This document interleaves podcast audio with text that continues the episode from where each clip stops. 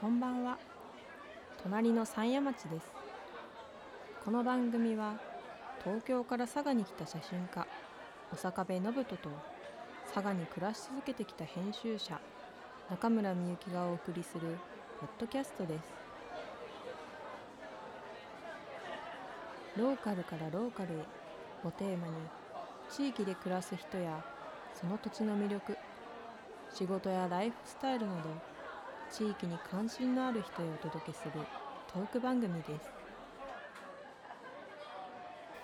こんばんは。こんばんは。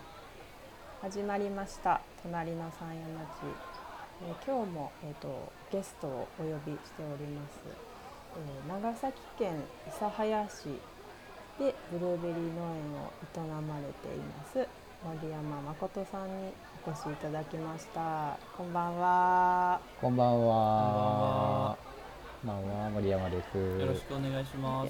よろしくおよろしくお願いしまます。よろしくお願いします。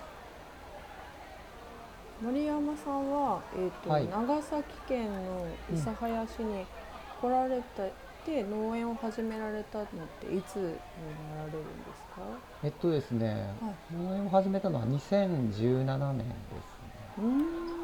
から今年で丸6年経ってるあのかそうなんですねな。はい。はい。えー、でブルーベリー農園はもともとあった、うんあ、そうです。もともとあの趣味でやられてた方がいて、うんうんそれでもう高齢で引き継ぎ手を探してるっていう話をいただいて。へちょでちょうど僕があの農業にをやりたいと思ってた時期だったので、あのもう即決で僕やりますよって言って、はい大家さんと会った初日にもう握手して、えへえすごい。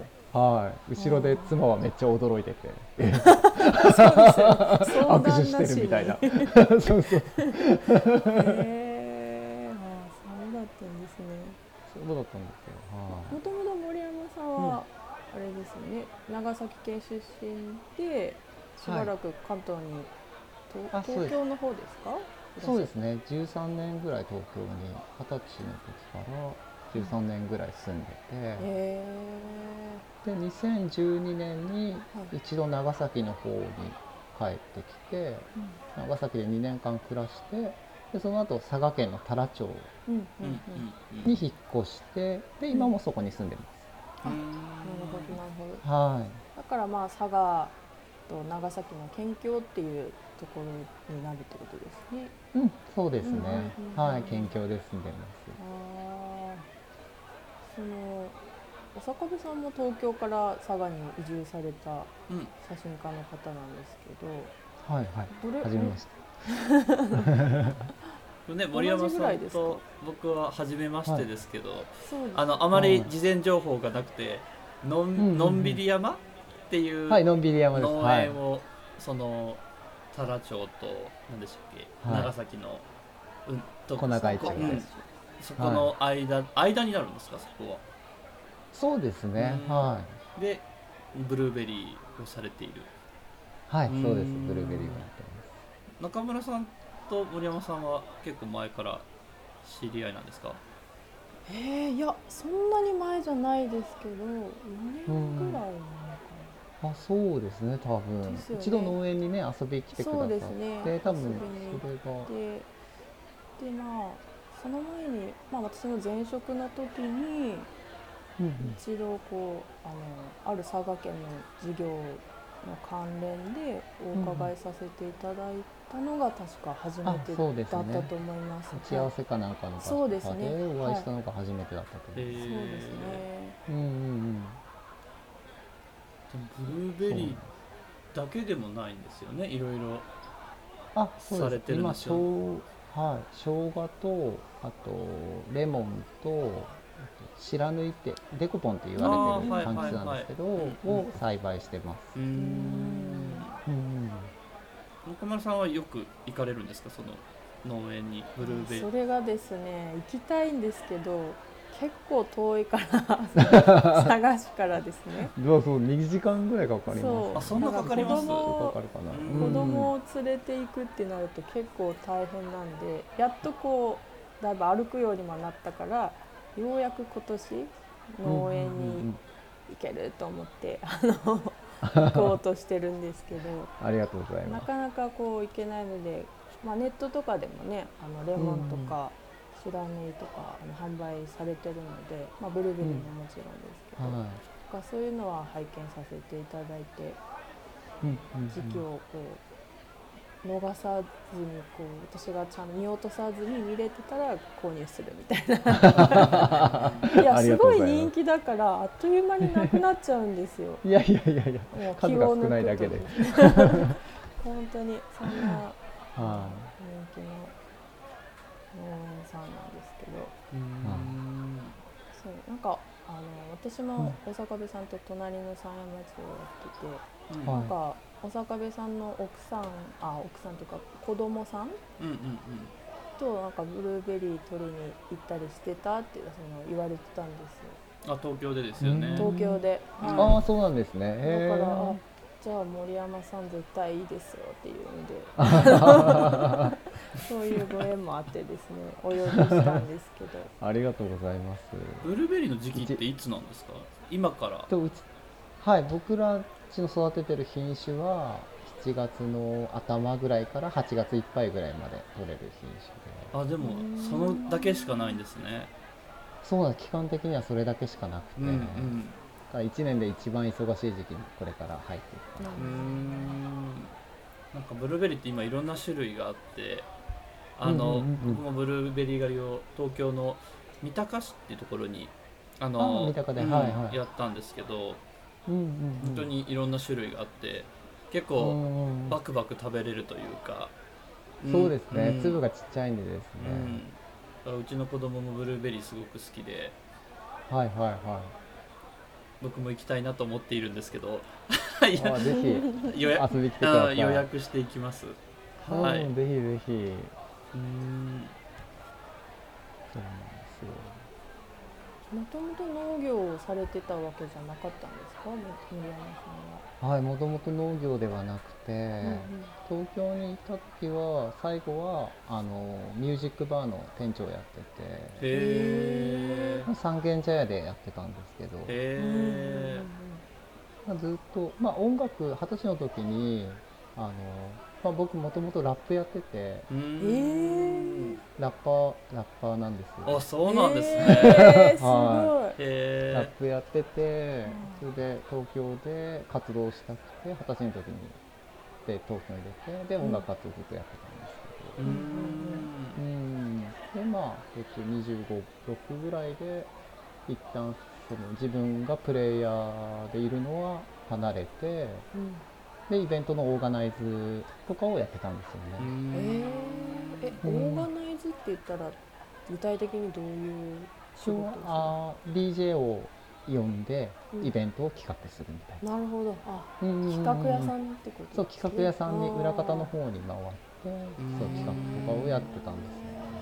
でその流れでそのサンゲージャーのミュージックバーーの店長もやったりとかして。ずっと音楽に関わってきてた感じでしへ全然農業と違う。たあそうですか。あうんうんうん。ーね、違うところからっていうイメージがありますけど。また、うん、あそうですよね。ね。うんうん、またなんで農業だったんですかね。なんかその、まあ、ずっとアルバイトでそのサービス業をやってて、ん。で最後その店長やってた時もまあバーテンやってたりしてたんでサービス業だったんですけど、うんうん。でそうしてた時になんかこう生産者になんか憧れる気持ちがどんどんなんか出てきてうーん。へーなんかこう根元根元やってみたいなみたいな。うん。なんかそういう気持ちが起こっててーでちょうどその2012年じゅあ2011年の時にその勤めてた店あ店長やってたお店のオーナーからうんこの店をもう買わないかみたいな感じで言われてたんですよね。でそこが結構岐路でうんうん。その時にまあそそのお店すごい楽しかったんですけど、うん。そこのお店をこのままずっとやっていくのか、うんうん。それとも東京から離れて別の場所で暮らしを新たにスタートするのかみたいな選択肢を描いてて、うん。へえその離れるっていううんのは、うん。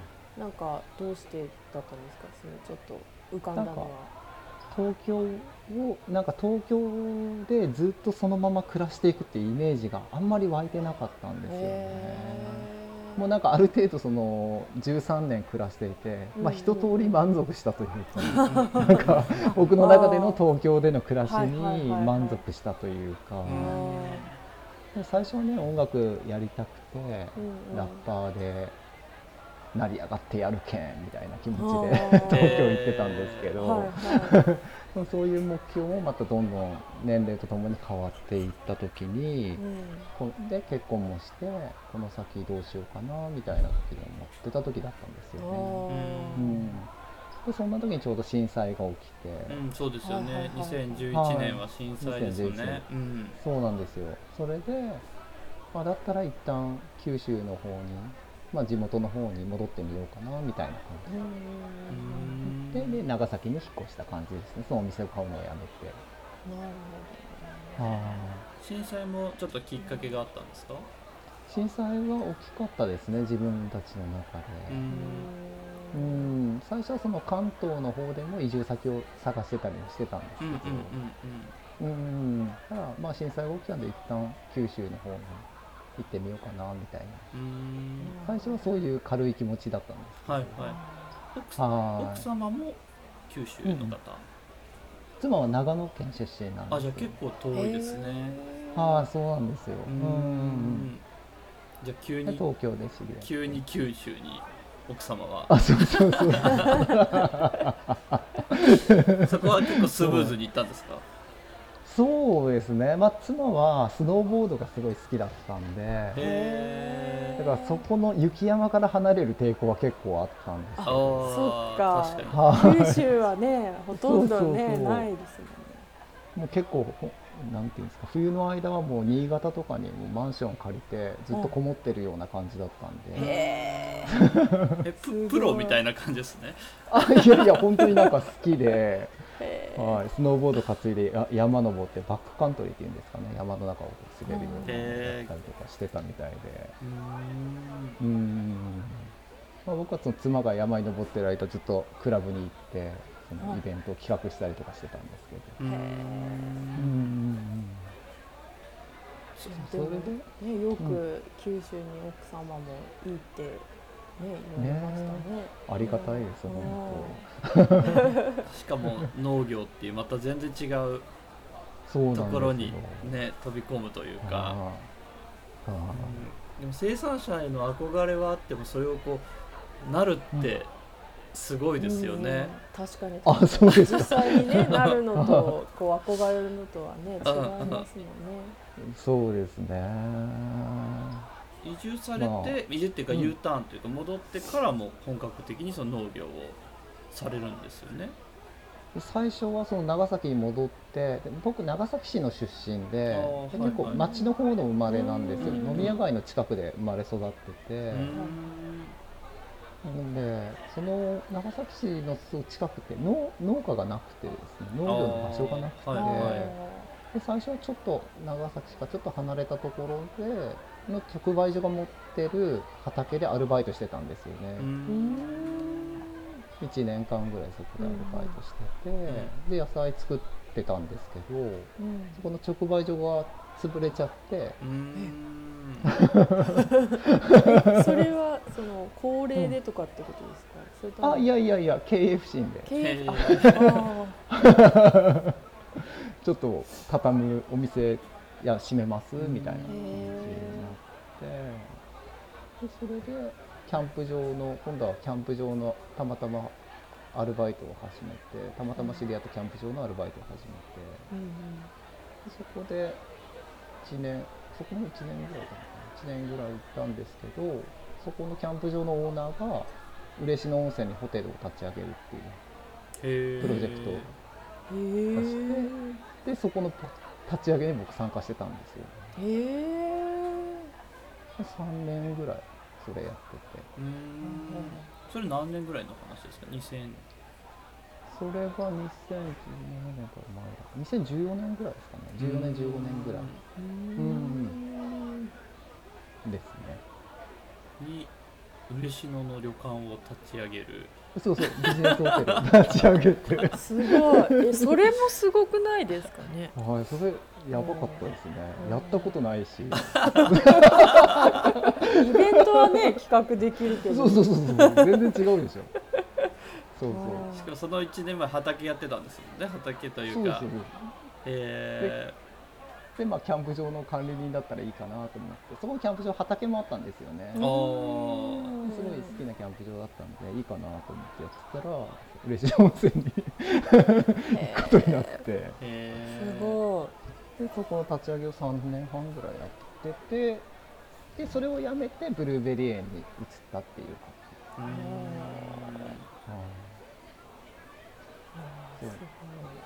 じ、でその嬉野温泉にいた時に、いうん。あの前々回のゲストうんで北川さんとうん。かで知り合ったんですよね。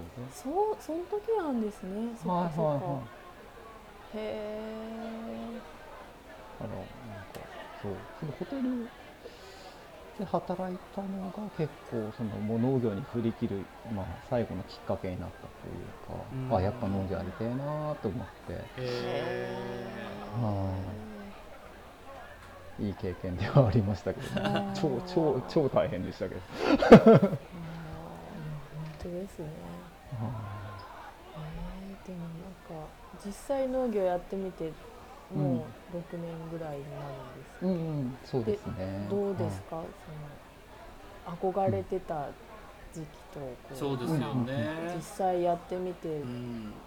実際やってみてまあ楽しいですね、うん。あ合ってましたね僕には、えー、あ言ったら今太良町の結構標高、よん。今450メートルぐらいの、うん。結構山の上で僕暮らしてて、うんうんだからゆ僕は長崎市のその飲み屋街の近くで生まれてで東京で暮らしててうんうん。うん暮らしてたんで初めての田舎暮らしなんですよ。確かに。そっかうんそっはかただその山暮らしっていうのはまたちょっとジャンルが違うなと思ってて一般的な田舎暮らしっていう。あのは山暮らしっていうのはちょっとジャンルが違うなとうんうんでそれは環境的にも厳しいとかってことですか、そうですね、まあ、民家の数も極端に少ないですし僕の家から見える家の窓から見える家っていうのはもう1軒しかなくて。なんかあったらねそうそうそうそう。もちょっと怖いですよね。っていうイメはいージがね、あるけど、うん。そういう環境なんですよ。へえブルーベリー農園ってそんなにすぐ始められるものなんですか？引き継ぎさ引き継がせてもらったんで、うんうん、うん、あのーそっかもともとあるというか。そうですもともとあったんで,、うんうん。でそこ結構荒れてはいたんですけど、そこをあの自分たちで整備して、うんうん。で摘み取り園をオープンできたっていう感じうーん。だから最初は独学だったんですけど最初の1年目とかもう超失敗して。なんかこうね YouTube とかあの図書館とかで本とかすごい、うん出してすごいわか分かった気になってたんですけど。はあ「ほらコガンスットバイ」とか奥さんにへ言ーいながらやってたんですけど。全然ダメで。失敗っていうのは実がならないってことですか、実。そう実が全然ならなくてですねうーうんうんうんうんそうなんですよ剪定っていう枝を切る作業があるんですけど、はいはいはい。その剪定を失敗して、へへえうん。それで実がならなくなるんだ。そうなんですよね。すごい素人ですよね。いや。剪剪定とかわかんないっていう感じになっちゃってますもんね。そう、はい、YouTube 見て分かった気になって。はい、すごいそしたらもう、まあ、ものの見事にも大失敗して。へどうするみたいな感じで、え一年目はなってへーちゃんと理屈があるんですもんねなんか。はい、もう。こう切るっていうはうーい。んでそれを理解するのにも結構まあ時間はかかったんですけど、うんうんやっぱ1年に1回しかね、うん切れなくて、うん。まあそっかそのそっかそっか。で結果が出てくるのはまた翌年だったうわーりするすごい。時間軸はちょっと長くてですすごいね。怖っ。うん。これ間違ったらまた来年もみたいな。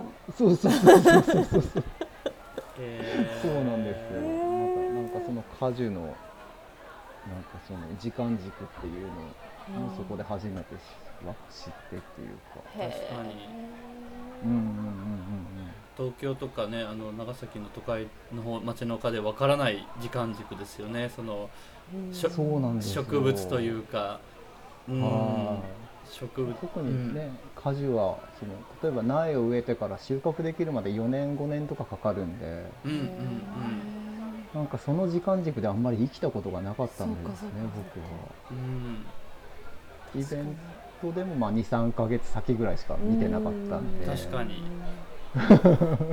5年後とかを常に意識して生活しないといけないってことですね。そう。そうそうなんですよね。確かに。今植えても5年後に実がなるってことですもんね。例えば木を木を植えても。そうですそうです。うーん。そうなんですよ。その間放置しとくわけにもいかないですしね。なんか手を入れながら。うんうんうん。5年経って初めて実がなるっていう45年。あ初めてそこでリターンが返ってくるっていう、うん。ん、なんかその感覚が結構僕は今面白くて、うんああ僕は果樹が合ってたんだなって思ってます確かにや野菜ううんうん。野菜とかは1年っていうかね、その時期がありますそうもんね。ですね。うん。で多品目とか育ててると、ん。野菜でもこういろんな品種を育ててると、ん。あのやっぱずっと一年中こうなんていうんですかね、こうサイクルがずっと止まらないっていう。ああーーそっかそっかそっか。うん。果樹はまたもうちょっと長尺のサイクルなうので、ん。なんかそれが僕には合ってたなっていう。うーん。うん。うんうん今何本ぐらいあるんですか？ブルーベリーの木が。うん。まあブルーベリーは500本ぐらい。すごい。すご面白いですねブルーベリー栽培。うーん。面白いなブルーベリー。500本あるんですね。はい、500本あります。森山さんがどんどん増やしていってるんですか？今そういうことで。うん。増やしていってます。うーん本数を。はい、本数を新たにこう植えていって、うんあうん。品種もねどいろんなのが出てきてるんで、うんうんい新しい品種とかをちょっと植えてみたりとか、んそれもまたそれもね。5年後ですもんね。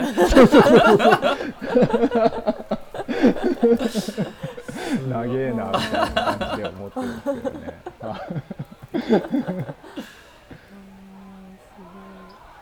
あそうなんですそのでもご自身には合ってたっていうこう選択はね間違ってなかったってことですようんね。うん。この人生だったら、んもう一生これでいいなって今本当に思ってます。うーんその1年目失敗した時も楽しかったんですよね多分。1年目失敗した時は入院しました。え？どういうことですか？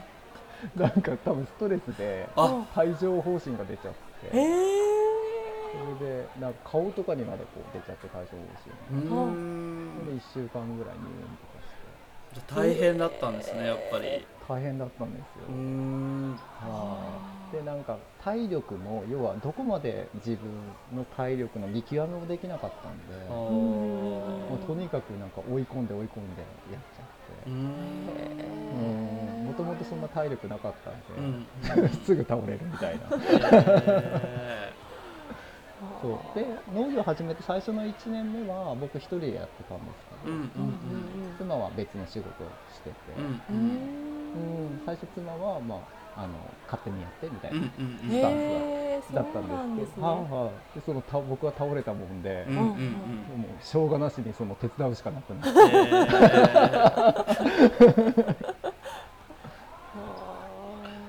そうなんー2年ですよ。目は？一緒にはい。2年目ぐらいから実がちゃんとというか。そうですね。まともにまあちょっとなりだして、そのブルーベリーの剪定の講習会とか通ったりとか、うん。でそこで出会った。山梨のうん。ブルーベリー農家さんの実際補助畑とかを見に行って勉強させてもらったりとうかん。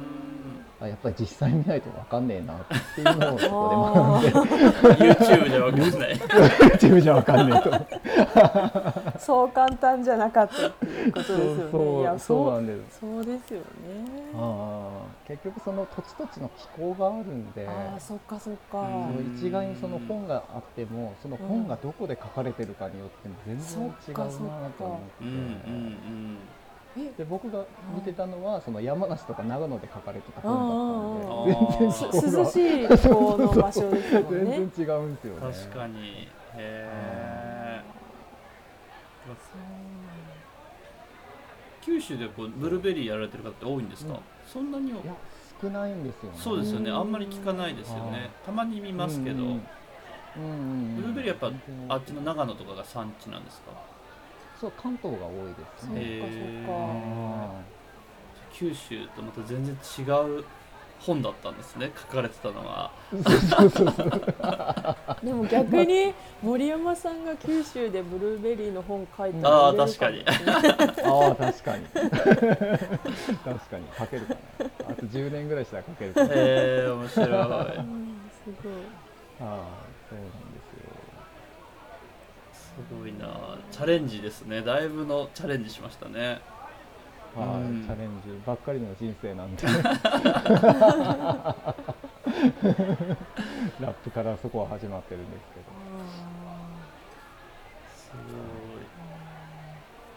すでごい。も今は農,、うん。農園だけじゃなくてこうね、カフェとかあいろいろそうですね。ね、はい。併設して運営されてるので、うん。なんかそのお話もちょっと聞きたいなと思うんですけど、うん。あーはいはいはいはいはい。そうですね。今農園の近くのあの空き家をリフォームして、うんうん。でカフェ営業もやってるんですけど。うーんうん。まあ、実際そのブルーベリーであの僕がこれでやっていけるかなって思ったのは、まあ、自分がそのそのミュージックバーで働いてた時に昼間ちょっとカフェ営業とかもやってたんですよ、うんうんはははははでその経験があったんで、うん。ああそれだったら組み合わせればやっていけるのかな。うー。んうんで改装してカフェを今やってうんうん。で出店とかにも出てみたいなうん。そうですね。ね。なんかいろんな地域でのこうマルシェとかにね、たまに行かれてますよね。感じはい。出ててうんメニューはどんなのが今あるんですか？カフェ今はブルーベリーのアイスとかうん。自分たちが作ったあとシェイクとかも出してますね最近、えー、そう。うんうん。僕は全然作ってないんですけど妻が。奥様が。えー、すご作い。ってて新メニューをいっぱいいろいろ考えたりしてます。へうー年中空いてるわけじゃないですよね。うん、週末だけ金土日だけ今年は開けてて、また来年はちょっと畑も広がってきたんでまた営業どうしようかなってはちょっとまた考えてるんですけど、ううん。ん。なかなかその畑の作業とのバランスもあるんです。そうですよね。うん。もうそれはすべて奥様と森山さんだけでされてるんですか？と母親が手伝ったまに手伝ってくれてて。そうなんですね。はいはいはい。でももうほぼ家族経営というねか。そうそうそう家族経営でやってるんですけど。うん。今それも結構岐路に今その農業始めて6年目になってうん。今ちょっと岐路にそこも立ってるところですね。このまま家族経営でやっていくのかちょっと人を雇用してうん。もうちょっと広げていくのかみたいなところの岐路には今立ってますへうーーん。えだってあれですよね。ちょっと拝見させていただいたら、うんうんゲストハウスとかもね、えそうなんですよ。作られたってはい。でそうなんです太良町ですよね。そ良町です。ゲストハウスがあるはい。これは自宅の近くなんですけど。の、うん、うんうんうんうん。うん山の中にうんもうポツンと一軒家みたいな感じのゲストハウスなんです一棟貸しのという、けどはい。一棟貸しでやってて何でしたっけお名前は。山根別荘。山根別荘はい。山根っていう地区にあるかうん。あの一棟貸しのやつなあので。はい。あそれで山根別荘そうなんですうそこもオープンした時に、うん。ちょうど4年前ぐらいに豪雨あったの覚えてます。ああありました佐賀県がめっねちゃはいはいはい。あれでめっちゃその近くの道に土砂崩れ起きて、ええ それ で2年間ぐらい復旧しなくてそこ、あうん、やっぱ山間部はちょっと後回しにされるんで。あはい人口が人口が少ないとこはこう後になっちゃうんでどうしても。えええじゃあそれ住んでる人たちって自分たちでされたりするんですかね、あそうそうですね。まあみんなトラクターあユンボとかで直したりとか、へそう応急処置的なところはうなんか生きる力がすごすぎる、そう山間部の人たちでもそうじゃないとね木とかもこう倒れたりするんでその時はもうチェーンソー持ってって切ってみたいな。台風の時とかですね。だからなんかまあそういう面ではそういうところはもう街で暮らしてた時とはもう全然違う感覚で、ううんん、生活はしてますけどゲストハウスを作られたのはまた何だったんですかなんかカフェはねなんとなくこう農園とこう一緒にって感じでわかるんですけど、そうですよね。さそのゲストハウスはそれがご縁であのカフェにうんあの老夫婦がいらっしゃってはいであなたたちに似合う家があるからちょっと紹介する。わそんなのあるんですか？みたいな。似合う で見に行ったらあまあ確かに。似合った。山の中にポツンとあって。すごい話だな。はい、はい、そうなんですよ。あでうん借りますみたいな感じで。へでまあせっかく借りるんだったらゲストハウスにしようかなとう思って、ん。そうですよね、自分たちのお家はあられるからですね。あそうですそうです。はい。であとまあうちでその農業の体験する人たちを止めようかなみたいな。そういう側面もあって。あうん。最近はその山の中の本当周り民家ないんでそこは、ーうんうんうん。あのミュージシャンがレコーディングしに来たりとかして、ええー、あそっか。山のこう自然の音とかをこう収そううん収録したりとか。するのうんうんへえ面白い それは昔からのつながりでですか？東京のあミュージシャンの方。それははい。えー、すごい。だったり、まあ、長崎の友人だったり。うーうんうんうんんうん。そうなんですでやっとまあコロナもね落ち着いたんで、うんうんうん今年からは本格的に稼働させていこうかなってうんう思ってるんですけどん。一応うんへですねお風呂はついてるんですか？うん。あお風呂トイレ、ね。キッチンあってうん。6畳2間の小さいうん。家なんですけど、うんうんうんうん。食料食材とか持ち込んでそこで家で自分たちで作って食べたりできる感じですね。そうですね。家族で来るにはすごいいい感じかなと思います。うんうんうん前一回女性一人で泊まりに来ようとして来たんですけど、やっぱ山の中のポツンと一軒家なんでやっぱ怖いみたいな、そうですよね。はい感じで言われてましたえー、動物もいそうですよね。けど、ね、うん動物いるんですよね。イノシシもいるし、うんうん。タヌキとかウサギとか、うさぎもいるんですね。はいノンウサギ。キツネもいるんですよ。ノンえー。キツネもいます、うん。キツネって差がいるんですか？いますいます。キツネレアキャラですね。会えたらちょっとラッキー。すごい。へえ、そうなんですね。はいそうなんですよ。ブルーベリーを食べちゃうやつはいるんですか？イノシシ。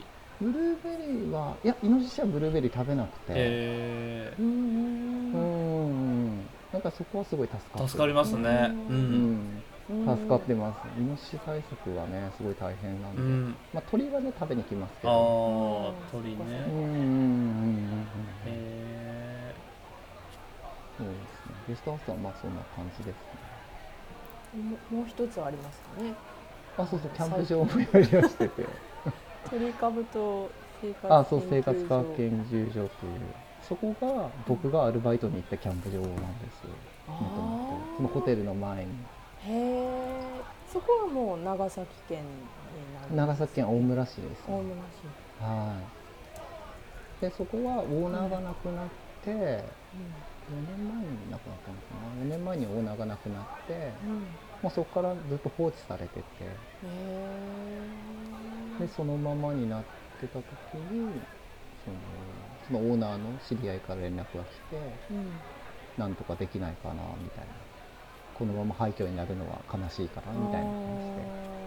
あじゃあちょっとチーム作ってやってみましょうかみたいな感じで今やりだしてるところですね。あじゃあみあの皆さんとこう有志の人たちが集まってやってるって感じそうですね。6人ぐらいで今やってて。へあのまあみんなそのキャンプ場とかはやったことがなかなくてしかも施設自体が結構古いんでですね、だから結構苦戦してます。あうー。でん。もなんかいフリマやったりとか音楽イベントやったりとか、うんうんうん。ねそうなんですよ。ちょこちょこされてるなと拝見させていただいてたんですけど。そうですね。イベントをやりながらまあ整備しているっていう感じではあって、やっぱ古いからイベントやるたびにどっか壊れるんですよ、うん。ドアノブが取れたりとか。なんかそういうのがちょこちょこあって。やはい。やりながらっていう感じうん。やりながらっていう感じです。ねそこのキャンプ場はうんうん自分たちでこうテントを持っていく感じのキャンプ場ですか？そうですね。それとあと古民家みたいなのが中に1個あって、とあとドームハウスっていうドーム型の50人ぐらい収容できるハウスがあって、うん。まあそこで寝泊まりもできるしイベントもできるしみたいな感じです、へはい。ぜひ遊びに来てくださいすごく気になってるところうんうんうです、ん。すごいなんかちょっと変わった建物とかもあるんでえー今ホームページ見てるんですけどいろんなサイトがあって、ドームハウスの中がキッチン調理室、かああそうですそうです。ちょっと川も流れてるんですね。はい川遊びもできます。へー。うん。鳥かぶとって場所なんですね。鳥かぶとと山山山なんですよ。なんか鳥かぶぶとって何でしたっけ毒のやつでしたっけ？そうそうそうそうなんかそれを研究してる人なのかなって今一瞬最初僕怪しいあの話の流れがよく分かんなくて。鳥かぶと。それでそれで喋ってるそうそうそう。ですよ。鳥かぶとの科学研究所だからなんか毒を研究されてる方なのかなって一瞬思ってたけどキャンプ場ってことですね要は単純に。そうなんですよ。はいキャンプ場ですうーん大村市。はい。大村市ですね。大村市ってどこら辺でした？っけタラに近いんでしたっけもうちょっと下側にあるんですけどタラの。鹿島の隣あにそうなりますね、えで僕その太良町の山の中で暮らしてるんですけど、うんうん。その大村側にも降りれるしあ。山の上なんで鹿島側にも降りれるし太良側にも降りれるんです。へがあちょうど相中ぐらいに住んすでごいいいとこですね。て いいとこですでまあそっちは本当たまにまあそのメンバーでこう回しながらやってるっていう感じですね。みんな本業も持ってるので。うんうんうんうん。うんうんうんここはゆっくりやってる感じでは。うーん。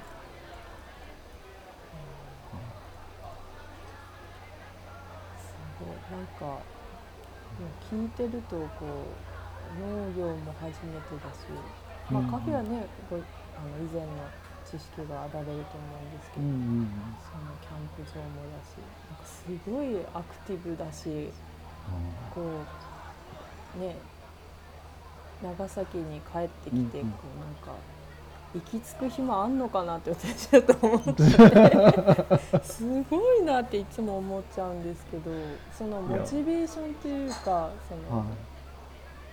これをやろうみたいなこう原動力みたいなのってどういうとこから来るんですか、原動力。うーん。大して何も考えてないっていうのは 大きいかもしれない。あやってみたらすごい大変みたいな。まあでもねえ縁がさっき聞いてるとご縁があったからっていうのね、ばっかりでははいあるけはいど、うーん。流れに身を任せてる感はああありなるほど。ねますねそうだからすごい大変です でもなんか大変と言いつつもなんかすごい笑顔でおっしゃられてる森山さんの表情を見るとこう楽しいんだろうな人生楽しいんだろうなっていう感じがすごいしてくるんですけど。まあ僕は本当山暮らしが多分フィットしてて、うんうんうんうん。まあ名字も森山なんで。確かに。ルーツがやっぱそこなのかなと思って。本当だ。森も山もあるし。あそうそうなんですよ。すごい。そうルーツに戻ったのかなみたいな感じではあってですねあーすごいなんかその街の中で暮らしてた時、まあ、生まれはその街でそうん。の暮らしてたんですけど、うん街の中で暮らしてる時になんか不思議な自分の感情があって、な、うんうん。なんかどこかに帰りたくなってたんですよね、うん。ずっと。自分のうん、家にいても。へああ帰りたいみたいなことを心の中でつぶやいてるみたいなことがあっえて。でそれが山で暮らしだしたらううん。んなくなったっていう感じですだからそれがフィットしたんだろうなって自分では思ってるんですけど。うーん。あ心の声って本当にあるんですねなんか不思議とねうんなんかその本当ずっと落ち着かなかったっていうか。へえうーん。うん。今はその太良町もすごい気に入っててうん。うん。暮らしやすくて僕の中ではうん。うん。うん。うん。うん。うん。だからまあここでずっと入れたらいいなとは思ってます太良町っても佐賀の一番南になりますもんね。もう長崎よりね。そうです。長崎、一番長崎寄りっていうか、うん。はい、うん。ある意味あんまり開発されてなくて。そうですよね。漁村の町ですよねだい大体あの海が近いから。あそうですそうです。うん。私のイメージそのた竹崎ガニとかあそうそう牡蠣とかね。牡蠣とうんかなんかそういう漁うん漁村のイメージがすごいあるんですよね。たはい多良町っていうとですうんうんうんね。でまあ有明海が広がってるからすごい干満の差があの高いあの、うんうん。大きいところで、まあなんか月の引力が見える街っていうふうにああはいはいははいそうです言われるところなんですけど。そうだからそのまた太良町の私の田舎のイメージの太良町と、うんうんその森山さんとかがこう山にうんうん。こう、ブルベリ農園開かれてからの太良町と、うんうん。なんかまた違ってこう見えるようになったんですよね。ああそれすごい嬉しいですね。すごいなんかこういろんなあ山もそっか太良岳ってすごい山だよねとか、うん。せうんそのまあ、森林組合の方とかとお話をね聞いたりとかしたこともあったんですけどあの山があるからこう海にこう流れる水が流れてるから海の海産物も取れるとかいう話とかも聞いて、そうやって山を守る人がいなくなったらその海もダメになるっていうか。んだからそうやって移住をされてきて森山さんみたいに山をこう守りつつ自分のこう生活も楽しまれてる人を見るとなんかすごいなんかいいなって思う思う思ってました。影で。嬉しいです。すごいなんかこうだからイメージがすごい変わったんですよね。昔の嬉しいですね。タラとうんそう太良町は山から見る有明海ってすごい綺麗で、うーん。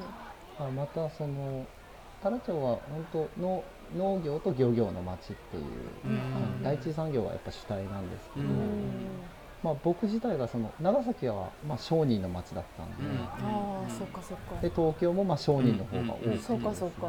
だからその生産者が多い町に僕は初めて暮らしたんですけどまあた全然人間性が違うなっていうあ。のをすごい感じてへてでまた山の人と海の人でもやっぱ人間性は違うし、うん。え。そっかそっか。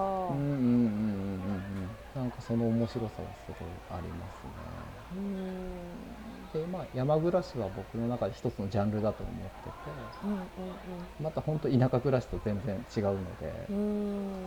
からなんかまあ僕がその山で暮らして楽しんでることによってあ山もいいなって思ってくれる人が増えてくれるとそれはすごいいいなって思って。はあ山間部どんどんすごい過疎化してるところが多いので。うんそうですよね。うんうんうん。でも住んでみるとすごいいいところもめちゃくちゃいっぱいあって。うーん。その山から眺める景色だったりとか、まあ、気候だったりとかですね。山暮らしの楽しいところって何なんですか？山暮らしの楽しいところはそのやっぱなんといっても景色が綺麗だっていうところですね。その四季の移り変わりを思いっきりうん。そのまま肌で感じられるう。んっていうが一番僕はいいところだなと思いますね。あとはまあこう山でその暮らしてる人たちってマイペースな人たちが多いんでうんうんうん。あんまり干渉されないっていうあかーそうなんですね。人付き合い苦手な人が多くて。えー、なんかい意外だったそれはすごく、うんだから多分その下で密集してる田舎暮らしよりはもうちょっと楽なのかなとへ思いますえそっかそっかうん。そんなにじゃあ集落みたいな感じでこう固まってるところではないんですもんね。ポツンポツンポツンって感じです、ね、お互い干渉しないというかなうん。なんかあれば協力するけど別に集落ではないからそんなに密に毎回連絡するって感じじゃないですもんね。そうですね。ううんんそうです。そうです。もし本当なんか災害の時はみんなで協力するし、うんうんうん。うんうんうんうんそう街で暮らしてた時は本当チェーンソーとかに憧れてたんですよね。そういう、ー。そういうの使える男になりたいなとか思ってたんで、今めっちゃ使うんじゃないです今3台もすごい。かすごい。用途に分けて。すごい。なんかそういう暮らしを育んでいくのがなんか今は楽しくて。ううんん。なんか山ぐ結構その田舎暮らしとか山暮らしってのんびりしてるっていうイメージがうん。結構ねうん。町の人はあったりはするんですけど、う結構やっぱ自分の生活環境を自分で整えなきゃいけないんで、うん溝掃除したりとか落ち葉吐いたり。う、ん。なんかそういうのが一つずつ楽しいなっていう感覚がありますう。うん。ん。10年前その嬉野のキャンプ場っていうかホテルやってたはいはいはい。10年でだいぶ違うところに行きましそうなんたで。ですすよねはい。やっとここに来れたなっていう感じがあありますね。ずっとなんか、はい迷迷子じゃないけど。どこに僕流れ着くんだろうなと思いながら 生きてたんで あでもはい、まあ今は本当この道でいいなって思ってうーんうんまあでも帰ってきた感覚というかね自分の本来の場所に戻ってきた感覚がある感じはすごいですよね。ううんんなんかそれ本当自分の中でも結構不うん思議で、ううんん。うんうんうん。まあ、それぞれねその時代時代そのバーそのミュージックバーで働いてた時も嬉野温泉のホテル立ち上げてた時もそれなりまあその時々でやっぱ楽しくはあったんですけど、うんうんやっぱどこか違うなっていう感覚はずっと常に持ってたんで。うーうーん。だからそれはまあ妻とも一緒の感覚ですね。へえうんすごいいいですねそれはねうーん。そんな感じですね。確かに僕もどこにたどり着くのか。なんかあの転々とというかね僕も静岡で生まれて、東京で育って去年佐賀に来ましたけど、なんかその、うんうんうん。帰ってきた感覚ってでここの場所がなんか、はいはいはいはまあ、常にね居心地よかったり楽しいのは楽しいんですけどなんかその根本のところの感覚ってなかなか出てくるのかなっていうそれに出会えた、出会えた森山さんはすごい素敵だなって今ちょっと聞きながら思ったんですけど、うーんまあ僕は本当たまたまそれが山だったっていう感じですね。うん。でその山暮らしっていうのは本当妻の影響がすごい大きくて、あそうなんですね。そう妻の実家がうん。標高、長野の標高1200メートルおのえ。原村っていうペンションペンション村なんですよね。あ実家ペンションやってて。へそこで初めて山で暮らす人たちを見て、長崎の飲み屋街のおっちゃんたちと全然違うと思う。確かに。まあどっちがいい悪いではないんですけー。ど山暮らしの人たちの顔がすごい僕にはよくなんかいい風にううん。ん。そこからまあ自分が山に到達するまでにはやっぱ結構長い時間かかったんですけど、うー。んうんうん素敵な話してるうんよかったうな。んありがとうござい。ます。ちょっとまたおお聞きしたい。こともありますが、ちょっとはい。一旦はい。うんここであ、はい。ありがとうござい。ます。前半戦前半戦はこれでとい。うことで、はい。今日はどうもありがとうござい。ました。どうもありがとうござい。ました。ありがとうござい。ましありたがとうござい。ます。